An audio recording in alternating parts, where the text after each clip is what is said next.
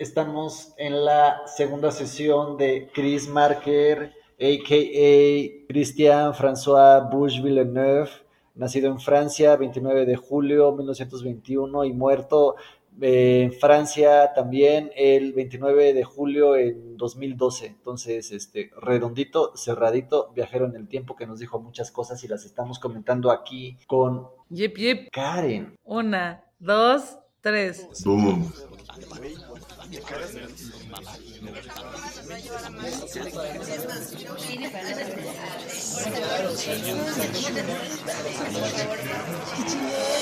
Cine para no saber de cine.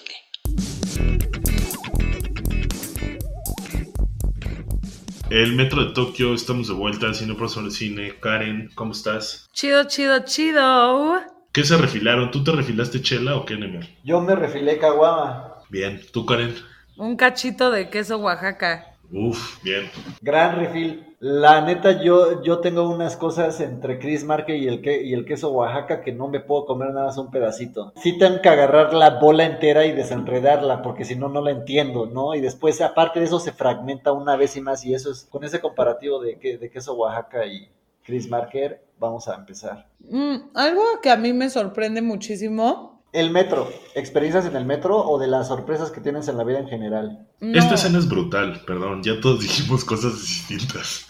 ¡No, tapabocas, verga! Esta escena que empieza a hacer esto de que esos güeyes están jetones y como que Marker propone el imaginario colectivo japonés que está construido a base de películas de terror de Justo. Misoguchi. Eso era lo que te iba a decir. Me leíste la mente, Java. Es una belleza esta, esta secuencia nomás. Yo sí digo, güey, genio. Y qué interesante que el que lo vio y lo comunicó de una manera ensayística visual, no, no lo dijo abier- abiertamente, sino que lo juntó, ¿no? O sea, es una colección de cultura, todo lo que acaba, lo que vimos ahorita. O sea, coleccionó las imágenes que literalmente se observan detrás del rostro japonés, güey. O sea, está muy chido eso. O sea, y, y, y, y aparte considerar que pues es un güey que tiene una cámara en el metro, ¿no? O sea, lo está, ¿no? Una cámara de 16 milímetros que pues no eran cosas así chiquita que podías esconder en tu saco. Esas madres Se veía. Sí, sí se veían y sí pesaban un, un par de kilillos. ¿Tú tienes chido el plot amarrado más o menos de lo que se trata esta película, Javax? Pues no existe, güey. Es básicamente un güey que se llama eh, Kandor Sandar o Sandar Kasnor o una cosa así, que le manda cartas a una mujer y es la mujer la que nos está leyendo sus cartas aparte de sus pensamientos, ¿no? Entonces todas las imágenes acompañan eso, ¿no? A las cartas y a los pensamientos que Sandor Kasnar le manda a esta mujer, que nos los lee. Los lee.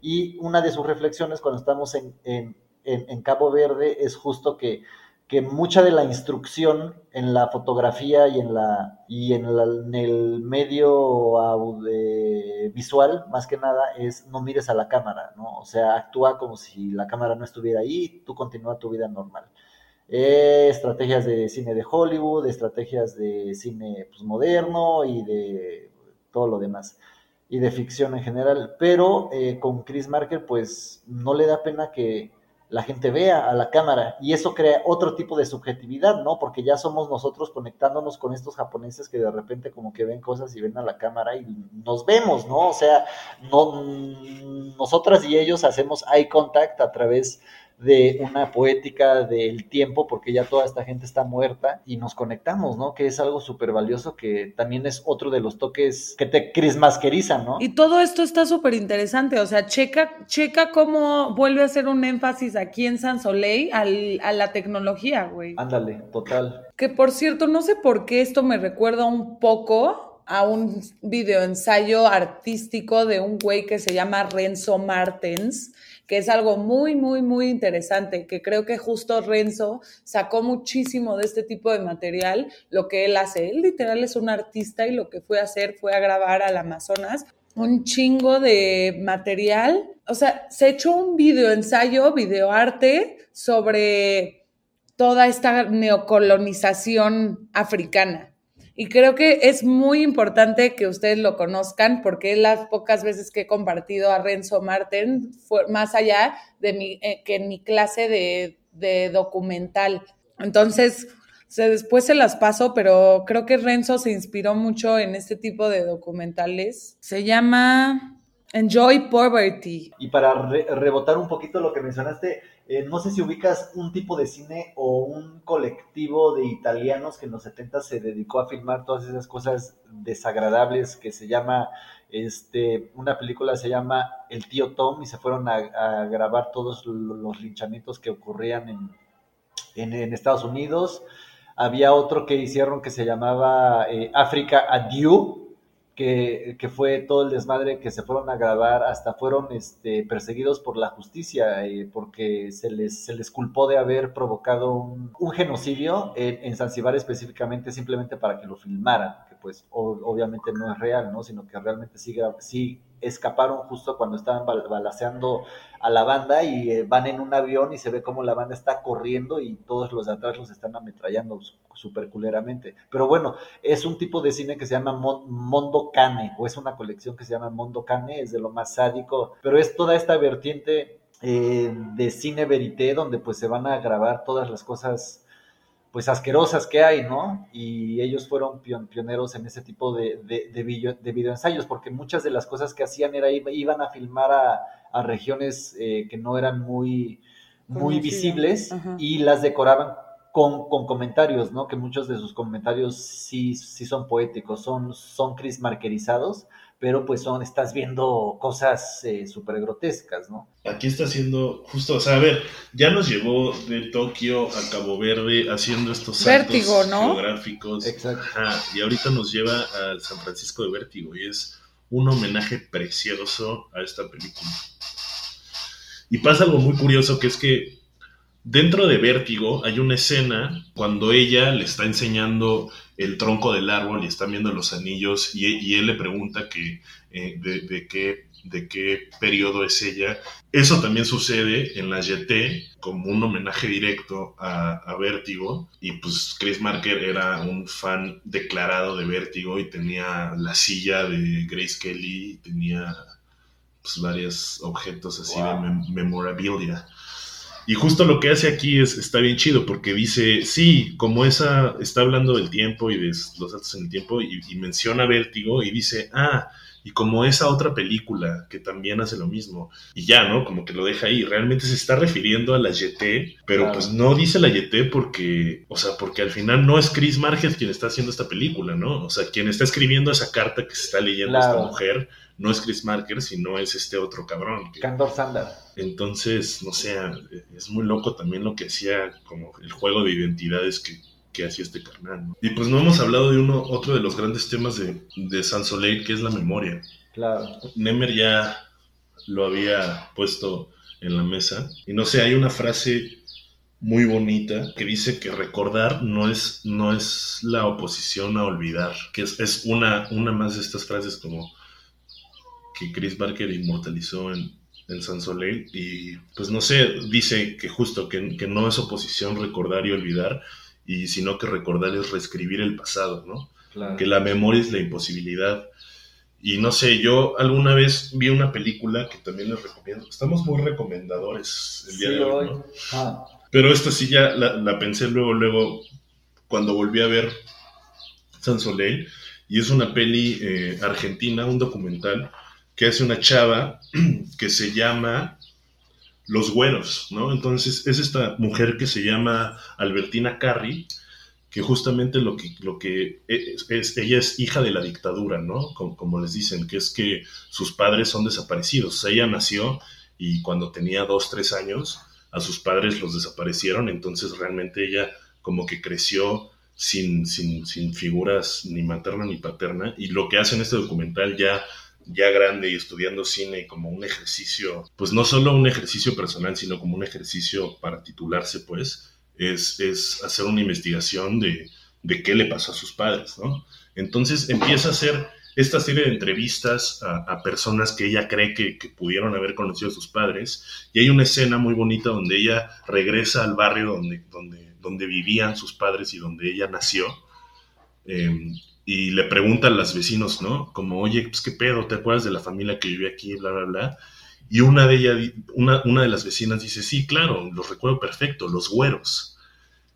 Y pues cabe señalar que ninguno era güero, ¿no? O sea, entonces justamente ahí el, el documental como que agarra esta, esta onda de de que la memoria realmente es bien engañosa, ¿no? O sea, realmente creemos que recordar es, es, un proceso constructivo porque nosotros estamos como yéndonos a, una parte extraña de nuestro cerebro para como atraer memorias y a partir de eso como recrear alguna escena, alguna imagen o lo que sea que queramos recordar, pero realmente lo que sucede es que estamos destruyendo, destruyendo y como eh, ensuciando la memoria que existe, ¿no?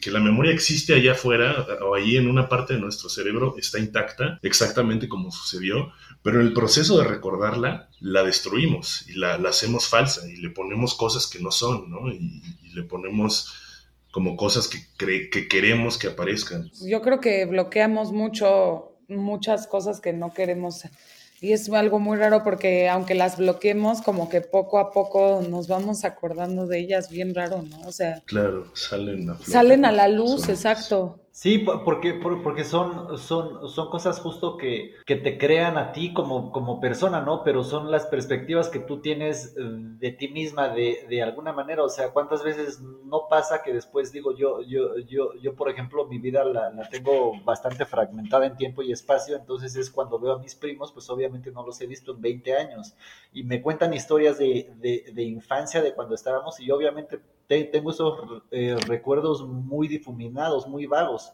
Y entonces me empiezan a contar de, de, lo que yo hacía o de lo que hacíamos juntas y todo eso. Y como que es una cosa extraña porque no son parte de mí, o sea, como que no son partes formativas de mi hoy, de mi, de mi yo de, de ahorita, de este momento, cine para no saber de cine con Karen viendo Son Soleil, pero en el momento cuando los viví, fueron totalmente formativos, ¿no?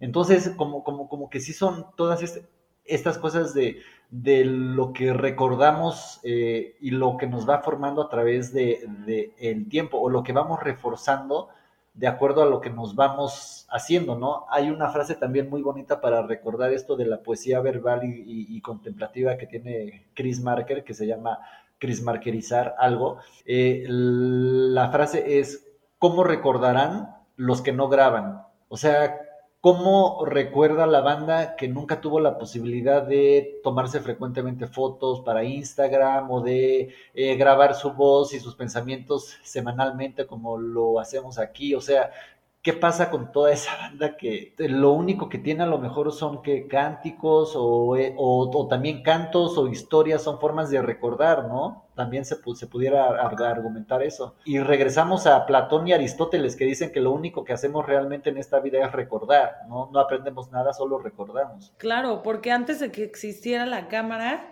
pues justo una manera de, por ejemplo, me recuerda mucho todo esto que decías cánticos, pues sí, toda la, a mí me recuerda lo que estabas diciendo, por ejemplo, la protesta africana y afroamericana en cómo eran tratados en esa época, ¿no? Ese era un tipo de recuerdo. O sea, y justo es, es algo muy interesante qué tipo de recuerdos habían antes de que existiera una cámara, ¿no?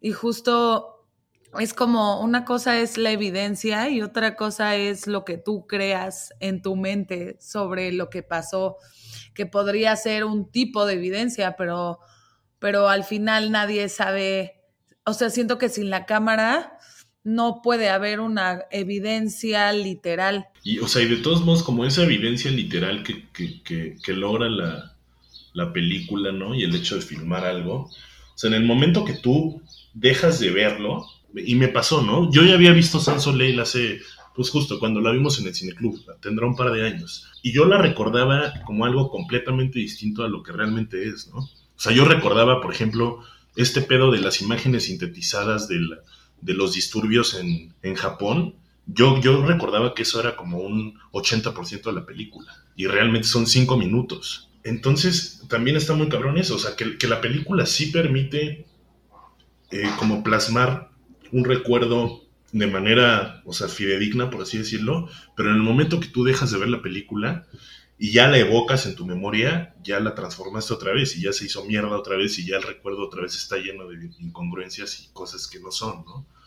Entonces realmente, o sea, la única manera de, de recordar 100% algo es, es al momento que lo estás viendo, ¿no? Solamente, ¿no? O sea, en el momento que ya ya terminó la escena de, del emu, ese, esa ave que nos enseñó Marker, ya, o sea, esa, esa, es como que ese recuerdo ya no lo tenemos realmente como es. No sé, ya estoy valiendo verga aquí. No, no, no, pero, pero, pero sí, sí, sí, sí es, digo, y aparte como artista visual, eh, también es la onda de qué cosas voy a registrar o qué tipo de, cosas voy a, filmar como unas verdades de mi presente ahorita, como los perritos corriendo en la playa, para que después en el 2021 tres personas la vean y se puedan comunicar con, con, ese presente que ya no existe, ¿no? Que justo como los mencionaste tú, Java, estás viviendo en el momento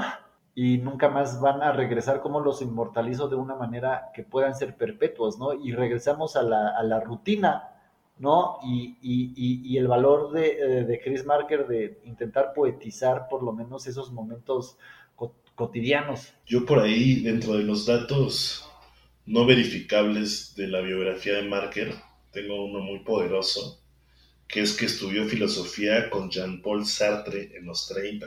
Verga. Yo, yo, yo igual, otra de, las cosas que aprendí de este güey es que, este, pues, obviamente como la mayoría de las personas de la Nouvelle Vague empezaron escribiendo. Ya vimos que pues Truffaut y Godard eran críticos, Romer le estaba dando ahí a los cuentos eh, y Chris Marker igual le, le, hacía a los ensayos, ¿no? Entonces también tenía esta formación literaria que de alguna manera se encontró con el cine y dijo, wow, espérame, si a mis palabras yo les puedo poner imágenes y a mis pensamientos yo los puedo concretar más o inmortalizar más con, imágenes, pues a la verga la literatura, ¿no? Me voy al arte más superior que considero y él consideró que, fue el cine, como en su momento también lo consideró que era el Internet, ¿no? Y dijo, nos vemos cine, dejo de hacer películas, me voy al, al siguiente medio, ¿no? A la siguiente tecnología que me ofrece poderme comunicarme mejor con personas que, que no les importa si me llamo eh, Christian François eh, Bush Villeneuve o Chris Marker o Sayumito Mosamoko o soy un gato, ¿no? Sino simplemente es tratar de conservar la esencia que tuve en este momento de vida que, pude tener y pues bye, ¿no? Nos vemos en la siguiente fase. Justo hay, hay otra cosa interesante que tengo por aquí sobre, justo, o sea, Marker así clavado en la tecnología en los noventas inventó un programa, o sea, porque al parecer Marker también programaba, que lo que hacía era tomar las escenas de, distintas eh, películas suyas y volverlas a montar de, forma aleatoria, ¿no? Wow. Entonces, o sea, básicamente él haciendo ese programa, pues lo que hizo fue hacer infinitas las películas que hay de Chris Marker, ¿no? Porque las, las, las permutaciones eh, posibles que hay entre todas las, las imágenes que este güey filmó pues son básicamente infinitas, ¿no? Entonces es una locura, o sea, que, que, hay una computadora que el día de mañana podría sacar una peli nueva de Chris Marker, que a pesar de que son imágenes que ya vimos, pues el montaje es distinto, ¿no? Y si el montaje es distinto, pues la película es distinta, el discurso es distinto. Y hablando del montaje, hay otra cosa interesante que, que menciona justo este güey, el, el Iñaki La Cuesta, el, el director español que les conté, que es que él cuenta que, el editor de Apocalypse Now buscaba que los cortes entre imágenes, o sea, el montaje, coincidieran esos cortes con el parpadeo de la gente Exacto. para hacerlo más natural, ¿no? O sea, para que, para hacerlo más, más, ¿cómo se dice? Engañoso. Eso sí me encanta, me encanta. Está muy loco. Y, es muy loco pensar cómo Marker parece que se esfuerza en que el corte sea lo más visible posible, ¿no? O sea, parece que ese güey te va a decir, güey, voy a cortar aquí, ahorita, así, pum. Sí. Claro. Y te voy a llevar a otro lado del planeta, ¿no? O sea, ni siquiera va a ser la, la, misma historia visual, pero te la voy a conectar para que tu cerebro haga el esfuerzo de, claro. de, de hacer los paralelismos. Y otra cosa que hace muy interesante es, a la hora de cortar, deja el corte Mm. Deja el corte unos, unos tres segundos, ajá. Y eso, eso la neta siento que, pues no sé, o sea, creo que sí tiene algo más allá del nor- el corte normal, ¿sabes? O sea, Sí, no, sin duda. Pues ya me aca- ya acabó. Sí. Sí, ya acabó. Chris Marker es concepto y edición, ¿no? Sí, güey, ¿no? y en realidad es todo. O sea, el, el güey que escribe las cartas, ¿cómo se llama? Krasna, Sandor Krasna. Krasna, también hay otro Krasna en los créditos, que es el güey que hace la música, pues que al parecer es hermano de Sandor, Ajá. pero pues realmente es Chris Marker otra vez. O sea, hay una parte que dice ahí, esta película se limpió en los laboratorios ITC. Ese también es Chris Marker, en su casa, haciéndolo todo, to- todo en, en primitivo. Claro. Entonces, pues terminamos San Soleil sin sol. Justo se está metiendo el sol en la Ciudad de México.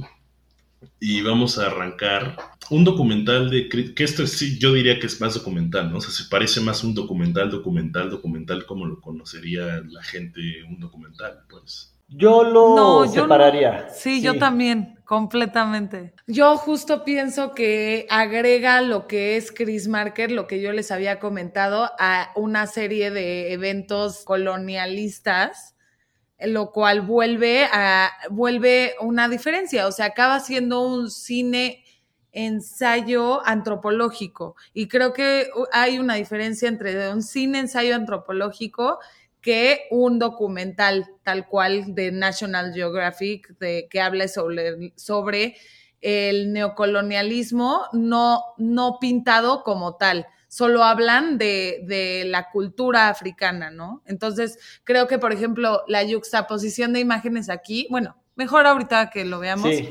Venga, le damos play. Este es entonces una obra de Chris Marker con, en colaboración con Alain René de... ¿De qué año es? ¿50 y qué? Sí, 53. Que es básicamente lo...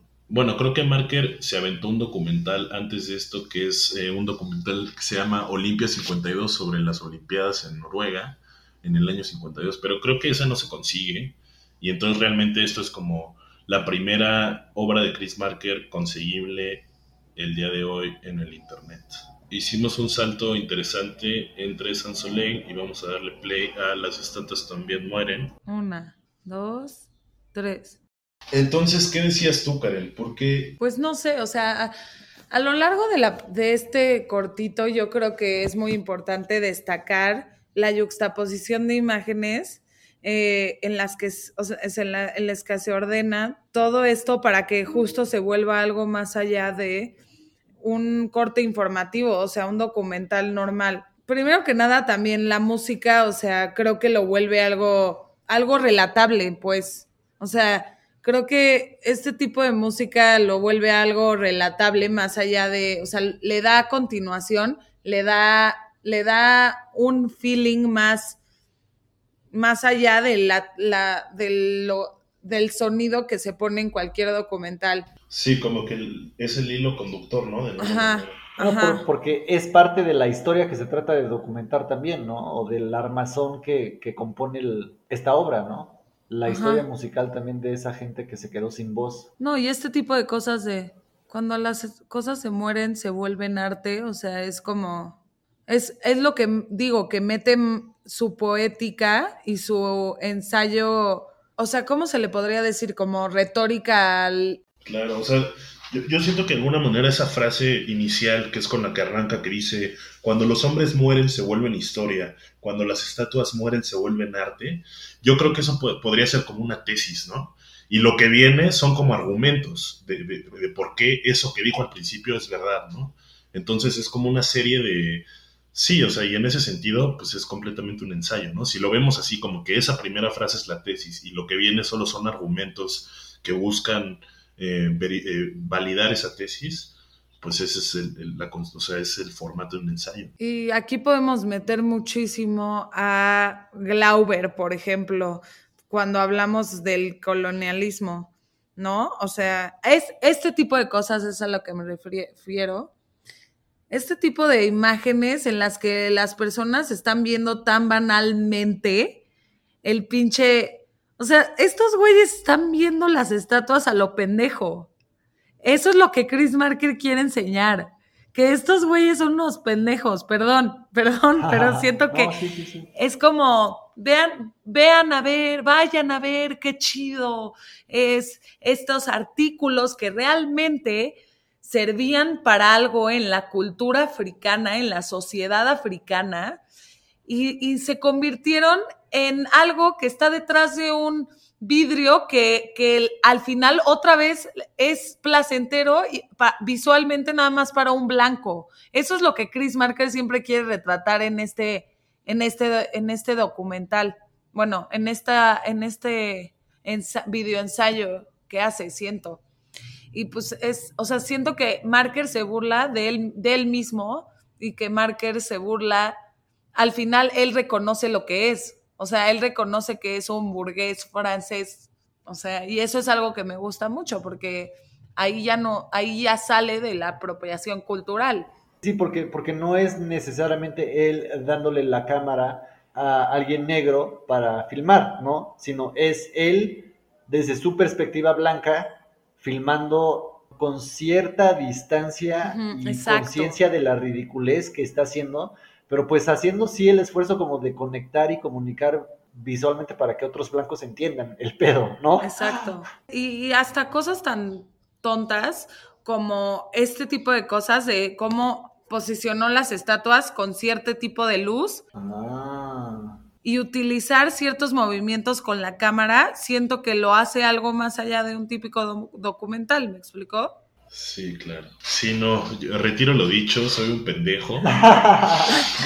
No, es un eh, eh, porque es un documento, es un documento visual, ¿no? Eh, pero, pero, pues a lo mejor sí, sí, sí, sí es como la creatividad a la que se acerca Chris Marker a estos temas, pues es muy narrativo, ¿no? O sea, como que te está metiendo en estos túneles y la cámara va de izquierda a derecha y de derecha a izquierda y de atrás adelante, o sea, como que estás viajando de alguna manera por cierto tiempo que desconoces tú y que necesitas para justo entender las cosas que están adentro de los cubitos de cristal. Que al final también tiene el juego interesante que es la cámara, que somos nosotras, ¿no? O, sea, como que tiene ese juego también interesante de, de subjetivizarnos con, con el objeto, ¿no? Y también diciendo que pues pinches europeos son unos sacadores de la verga, que toda la cultura de las otras culturas se las, se las quitaron. Y esta onda de cómo, esto de cuando las estatuas se mueren, se vuelven arte, o sea, creo que es literalmente una posición de lo que vuelvo, o sea, algo que repetía mucho yo en el ensayo que hice fue que justo que Marker quería remarcar que estos objetos se hacían en la vida cotidiana de alguien, no para que, o sea, se servían, servían para una cultura, servían para una función en la sociedad. Aunque fuera ritualita, ¿no? O sea, Ajá, que- ajá. Y ahorita sí, lo que sí. está haciendo es el arte, o sea, la, la neta, al final, el arte Es una mamada. es, ajá, el arte es ir a ver, ir a ver cosas que alcanzan a llegar a, diferentes estructuras de, o sea, diferentes museos, ¿no? El- al final el arte es un tipo de posicionamiento económico que tienes tú si tienes acceso al, al arte, ¿no? O sea, eso es a lo que me refiero, ¿no? O sea, tú ir a un museo, hay muy poca gente que realmente va a museos, o sea, si no tiene el acceso al- a los museos, así como era Claro. hace mucho eh, con los libros, hace, o sea, el arte siempre ha sido privilegiado, güey, o sea, y nos Sí. podemos hablar, podemos hablar de esto y podemos hablar del MoMA o del Sonamaco o de lo que sea, o sea, al final el arte acaba siendo para privilegiados, ¿y qué es privilegiados? Pues la mayoría es el burgués blanco, ¿no? O sea, Claro. entonces, creo que es muy importante recalcar justo la frase que mencionó Java al principio, que es como, pues sí, güey, las, las estatuas eran una función para una sociedad, güey, ahora son arte. Y arte, el arte al final no es alcanzable para todo mundo. Claro, porque si eres pobre y tercermundista eres artesano, ¿no? O sea, haces, haces cosas prácticas que se ven bien, como al- alfarería o herrería o carpintería, ¿no? O sea, Me vino a la mente una, Tenemos un amigo a quien le mandamos un abrazo con todo nuestro cariño, que es Hernán Bravo Varela, gran poeta. Gran poeta mexicano. mexicano. Y en uno de sus últimos libros, que tuve la- el honor de, de- de presenciar la presentación, valga la redundancia, estaba Brian Nissen entre los, Ah. pues, ¿cómo- ¿cómo se dicen? ¿Los qué? ¿Presentadores? Sí, Y justo Brian, eh, que híjole, no, es- no, estoy, no estoy seguro de qué libro es, y probablemente el libro era de Brian y estoy cometiendo un pecado al decir que era de Hernán. El chiste es que en la mesa estaba Hernán, estaba Brian, estaban presentando un libro, no sé de cuál de los dos era, y Brian contó algo que, que a mí se me quedó en una parte de mi cerebro y ahorita me volvió a salir, que es que hablando de memorias, ¿no? Poderosas. Exacto, güey, hablando de memorias. Que es que en el Museo de Antropología hay ciertas eh, esculturas, figuras, que si tú ves las bases de esas esculturas, o sea, las bases me refiero a lo que está en contacto con el piso, están, están labradas y están pintadas y están esculpidas, ¿no? Entonces uno piensa como, a ver, si estos güeyes que hicieron estas esculturas lo, lo pensaron como, como una pieza artística, ¿por qué chingados le hubieran labrado, por qué le hubieran pintado la base si la base es completamente invisible, ¿no? O sea, uno no puede ver la base, la base está en contacto con el piso, ¿no? Entonces, como, como que no tiene sentido pintar la base, o es, es como si, si tú hoy en día pintaras un cuadro y además de pintar el cuadro lo volteas y atrás haces una obra maestra y ya lo cuelgas en tu pared, o sea, no tiene sentido, ¿no? Si es, si es inaccesible para el que lo ve, realmente no debería estar ahí, ¿no? Entonces ahí entra este juego de que realmente ellos no lo pensaban como arte, ¿no? O sea, como dice Karen, es- esos objetos ellos lo hacían con un objetivo cotidiano, ¿no? O sea, y, podía ser un ritual, podría ser una ofrenda para los dioses, ¿no? Pero se, se- daban a la tarea de labrar y de pintar las bases sabiendo que nadie las iba a observar porque no importa, porque no eran para que la gente las observara, ¿no? Y, y- y también está el ejemplo de las, de las pinturas rupestres, ¿no? O sea, ¿por qué están tan adentro en las cuevas? Porque, no, porque, porque el objetivo no es que la gente las observe, ¿no? Que es como el objetivo del arte, ¿no? El objetivo es que, que, que- no lo entendemos, ¿no? Ni siquiera me voy a aventurar a tratar de adivinar cuál era el objetivo de las pinturas rupestres. Pero no tiene nada que ver con, con la exposición y con que la gente las pueda ir a ver, ¿no? No sé, eso, eso es muy loco, ¿no? Y justo, o sea, en los museos, en el Museo de Antropología ya existe esta plataforma que tiene una serie de espejos para que tú puedas ver la base esculpida de cierta figura de piedra, ¿no? Porque ya está en un museo y porque esa base ya se puede observar porque ya es arte y ya tiene que ser observada, ¿no? Cuando en un principio nadie nunca debió haber visto esa base. No, digo, y, comparado con, con- con- con África, de México también tiene muchísimas de esas cosas perdidas dentro de su misma cultura, ¿no? O sea, eh, si hablamos de un tipo de, de colonización y neocolonización, también está la misma colonización de, de los países eh, latinoamericanos. Y el ejemplo que voy a dar, una vez estaba en Oaxaca, fui con mis hermanas allá, me di un, me di un toquezón y pues, estábamos en un museo, en una hacienda antigua que era un museo. Y acabé metiéndome en donde pues estaban eh, estudiantes de, de antropología y, y- y arqueología limpiando piedritas. Quién sabe tú si tengan valor o no, pero el chiste es que las habían encontrado en una zona arqueológica, las estaban limpiando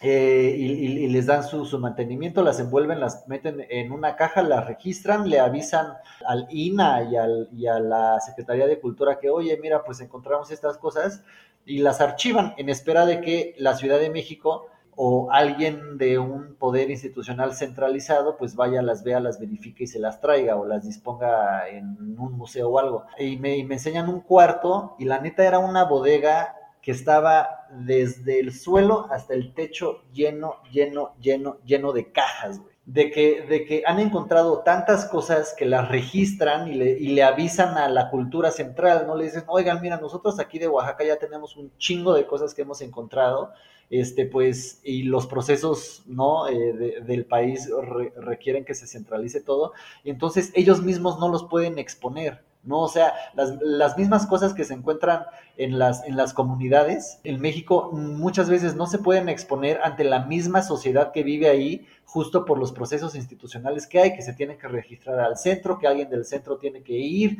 y checarlas y verificarlas, y si están muy chidas, se las llevan al centro que es lo mismo que hacen los europeos, ¿no? Van a, van a, iban a sus colonias y los chidos se lo llevaban a ellos para que ellos lo vean, ¿no? Entonces como que son estos niveles de colonización que, que, que pues pasan por tratar de justo eh, extraer los artefactos útiles de una cultura para meterlos en otro contexto y así volverlos arte, ¿no? Como, oye, vean aquí como este platillo súper decorado y todo, pero tal vez a alguien en Oaxaca le sirve eso como molcajete, ¿no?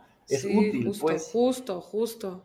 Y también esta cosa, por ejemplo, ahorita que estaba viéndolo, me acuerdo de una frase que decía como, como típicos colonizadores, queremos que todo nos hable, pero pues adivina que las estatuas no hablan. Entonces, o sea, las estatuas tienen manos, tienen todo menos voz. A diferencia de las personas, eh, estas literal solo se encierran detrás de cajas de vidrio, ¿no? O sea, el encerrarse en cajas de vidrio en museos, al final para mí es una metáfora del literal lo mismo que hicieron, o sea, es la colonización, o sea, tal cual es como un zoológico, güey. O sea, así yo lo veo.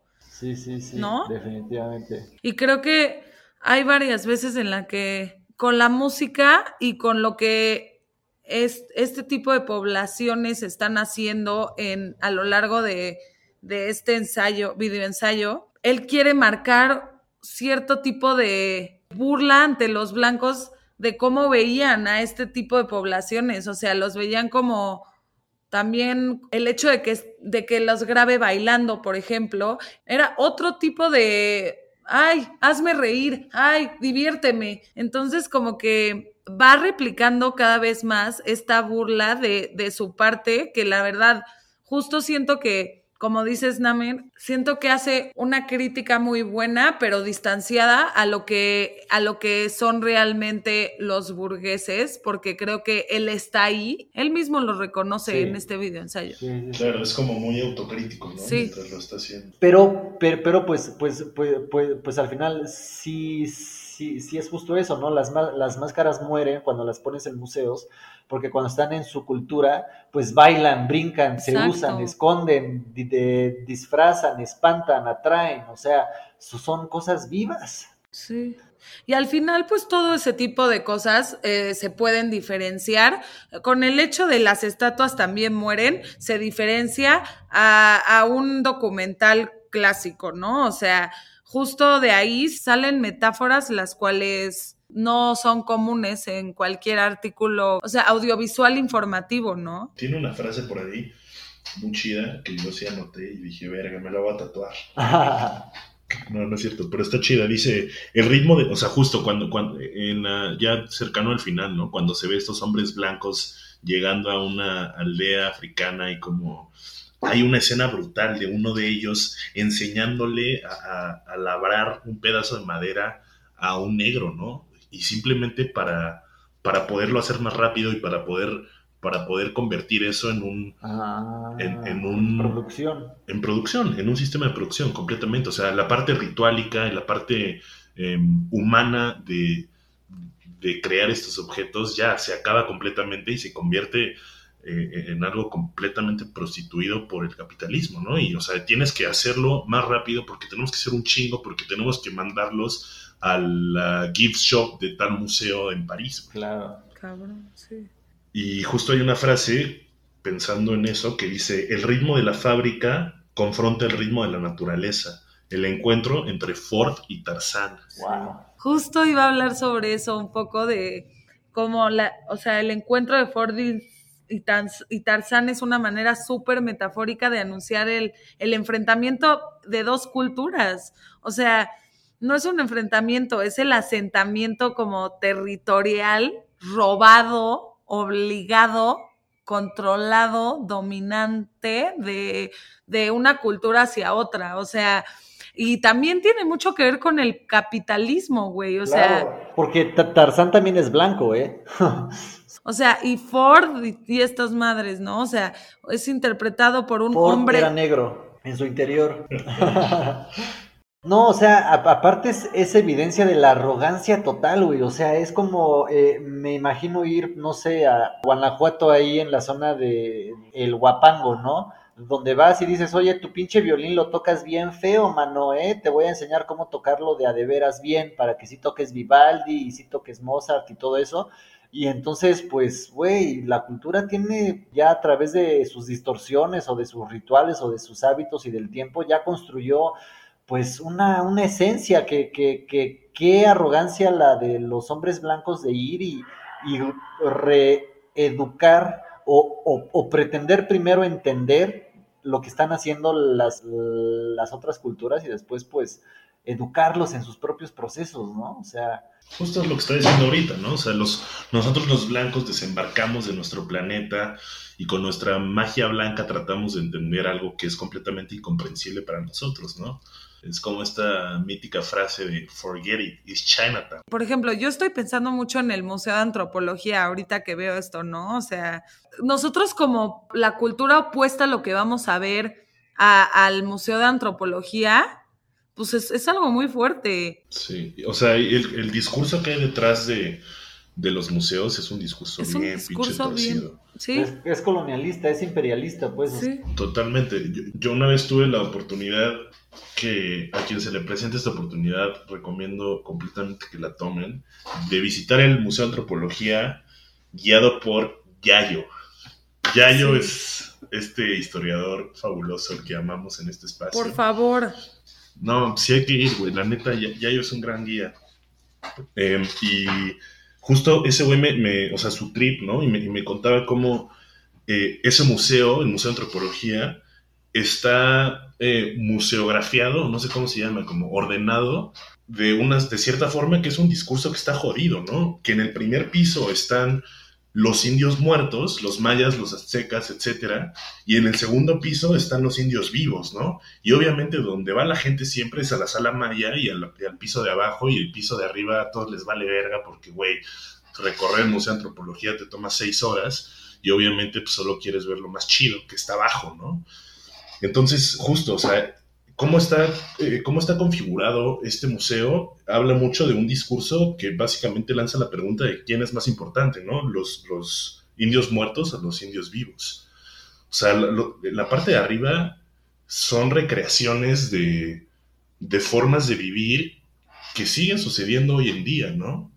y ya están en un museo y ya son ignoradas en un museo. ¿no? Wow, qué loco. Una de las cosas chidas este, que comentar, que puedo compartir con mi conocimiento de esto es África, los movimientos independistas de África no ocurren hasta los 60, ¿no? Gana, Ghana, eh, Senegal, eh, eh, bueno, no ocurren hasta los 60. Y Chris Marker aquí, junto con al, al Alan Resnes lo están haciendo en 1953. Entonces se anticipan también a una vertiente que ocurre posterior, o sea, siete años después, sino que una década completa, que es cuando ya, digamos, las culturas negras ya, ya están suficientemente occidentalizadas para que entonces jóvenes negros puedan viajar a París y viajar a Inglaterra y educarse y absorber toda la cultura aparentemente universal y después regresar a sus países y, y encontrar una gran deficiencia y decir, a ver, cabrones, nosotros africanos necesitamos otra vez levantarnos y,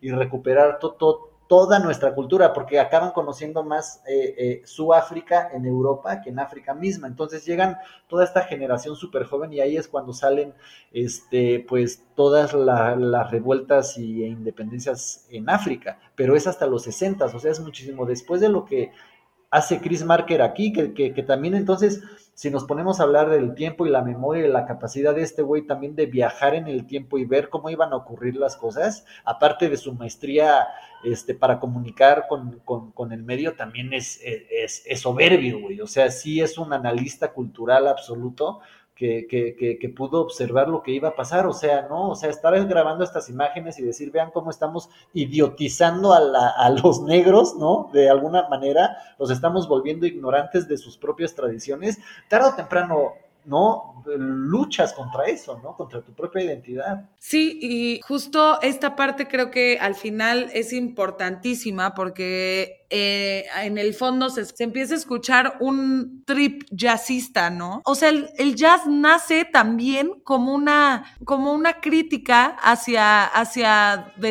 hacia la descolonización, o sea, el blues y el jazz eh, se vuelve un himno hacia la cultura afroamericana y africana. Entonces, o sea, es muy importante como para, o sea, yo, yo al analizar esta, esto hace unos años, me di cuenta de esta parte que también es súper importante recalcar que que el jazz es totalmente un, una manera de protesta, así como los cánticos en, en, las épocas de, o sea, todos los himnos que se hicieron artísticos hacia de, de estas comunidades son un símbolo de protesta. Entonces, pues al final obviamente queda muchísimo el jazz. Al final, un baterista eh, africano tocando es igual, acaba siendo un tipo de protesta en en cuanto a la colonización y neocolonización, ¿no? Entonces creo que es súper importante recalcar esto. Literal, la imagen yuxtapuesta de este güey tocando la batería y salen personas en, en chinguizas, este, negros, este, esculpiendo madres para los blancos, ¿no? Negros haciendo, eh, que fueron matados en, en genocidios, negros que fueron, que han sido acarreados por blancos. O sea, a mí esa parte final se me hace algo como wow. O sea, qué fuerte, güey. Black Lives Matter, con toda esta onda que, sucede ahorita, 70 años después de lo que filmó Chris Marker, como que su, su visión o, su, o, su, o los apuntes que hizo desde ese tiempo nos siguen hablando ahorita, ¿no? Pero pues bueno, de, eso, de eso se trató Cine para no saber de cine, con Karen, con Chris Marker y con todos esos viajeros en el tiempo que nos están escuchando ahorita, ayer y mañana. Estamos en Spotify 24/7, Forever and Ever. En YouTube estamos como Bartolab TV. Ahí sí vamos a estar hasta que la neta eh, ya no esto de patentes visuales esté hasta el tope y nos bloqueen todo, todo en la cuenta. Pero mientras estamos viendo Chris Marker aquí en vivo y pues right now en el futuro también. Noticia parroquial, tenemos cuenta de Instagram, síganos, Cine Pronunciar de Cine, todas las palabras divididas con puntos. ¿Es nueva? Es nueva, de hoy. Es un feto que ya camina. Está en la incubadora. O sea, sigue ensangrentado caminando así como una cosa grotesca, ¿no? Entonces síganos, ahí vamos a estar publicando cosillas, se va a poner interesante, queremos interactuar con todos ustedes para hacer de esto un lugar más rico. Y pues muchas gracias Karen por haber estado con nosotros una vez más. Sé que no es la última, seguiremos hablando, hay muchas cosas que comentar, hay muchas Jonas Mecas. Jonas, Mecas podría ser el siguiente objetivo. Vas Karen, di lo que tú quieras. ¿Qué vendes? ¿Qué haces? ¿Qué regalas? ¿Qué contagias? ¿Qué compartes? Comparto, pues no sé, güey. pues tengo una página de Cinevisión, de cine, que registro cine arroba cinevisiones, está chida, pero pues a veces solo es para pendejear. este, se vale, se vale. Sí, y, pues nada, o sea, aquí estaremos, eh, los veo en el Cineclub Casa Patricio. Saludos a todos los patricios y patricias. Es un honor ser parte de esta comunidad. Este año por lo menos trajo buenos frutos en ese aspecto. Claro, y entre las cosas hermosas que han pasado en este año es obviamente haberte tenido dos veces en cine para no saber de cine y pues y, hablar la neta de, de, un cine que como mencionaste muy bien al principio, esto quiere decir en el episodio pasado, que se ha tratado como que de revivir todos estos eh, directores y autores eh, de un cine diferente y eh, tanto Glaube Rocha, que ya nos lo echamos, como eh, Chris Marker quedan en deuda con la actualidad, ¿no? Y son autores que, pues, más que cualquier otro, a lo mejor nos hablan más directamente, ¿no? O sea, ya con la expansión audiovisual y con la educación audiovisual que, que se nos está fomentando a través de todos los gadgets que usamos, puta, Chris Marker y Glaube Rocha, tanto como latinoamericanas, como pues, personas que habitan en en situaciones de conflicto constante interno, interno y externo vienen súper a la mano para inspiración, para, para podernos entender esos mismos conflictos que sufrimos eh, y pues que no se tienen que, que, que olvidar, ¿no? Vean el cine de Marken, reflexionen, escuchen cine por de cine. Poeticen sus memorias, poeticen su vida, aprendan a narrar poéticamente cada paso que dan, cada, cada observación que ven en la ciudad. Alcen la mirada, por favor, cuando caminen, cuando anden, cuando hablen. Levanten esa mirada del, del espejo negro, ¿no? Que son básicamente las, las, las, cosas de las cuales, pues, Karen siempre nos dice, ¿no? Vean, vean otro tipo de ventana, abran otra ventana en su YouTube y pongan Chris Marker. ¿Y cómo se llama esa cosa que encontraron ustedes dos que nos tenemos que clavar todas nosotros que no hemos llegado? Es secreto, descubren ustedes. Uy. Torrent es el acceso al conocimiento.